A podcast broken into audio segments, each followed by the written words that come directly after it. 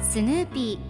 ーそれはチャールズ・シュルツが1950年から50年もの間描き続けたアメリカの漫画「ピーナッツ」に出てくるオスのビーグル犬。主人公の少年チャーリー・ブラウンの飼い犬です。気が弱くて自分に自信が持てないチャーリー・ブラウンをはじめいろんな個性を持つ子どもたちが繰り広げる人間模様に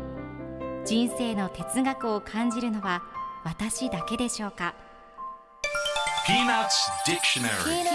Peanuts Dictionary. Peanuts Dictionary このコーナーではスヌーピーを愛してやまない私高木マーガレットが物語に出てくる英語の名台詞の中から心に響くフレーズをピックアップこれを聞けばポジティブに頑張れるそんな奥の深い名言を分かりやすく翻訳していきますそれでは今日ピックアップする名言はこちら That is definitely not something to be told just before you go to sleep That is definitely not something to be told just before you go to sleep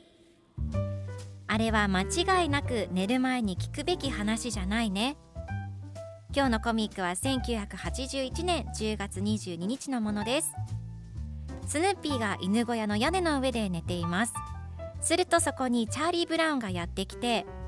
南西カメルーンには10ポンドもあるカエルがいるんだよとスヌーピーに教えてあげます。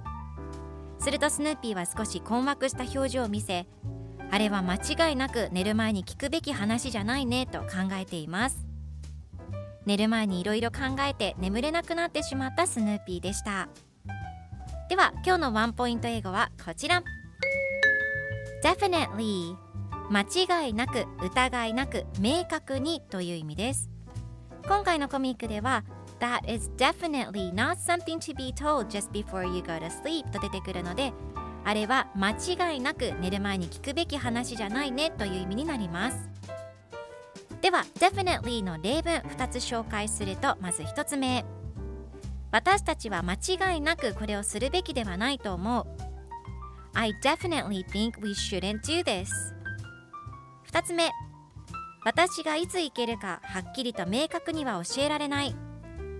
I can't tell you definitely when I will come.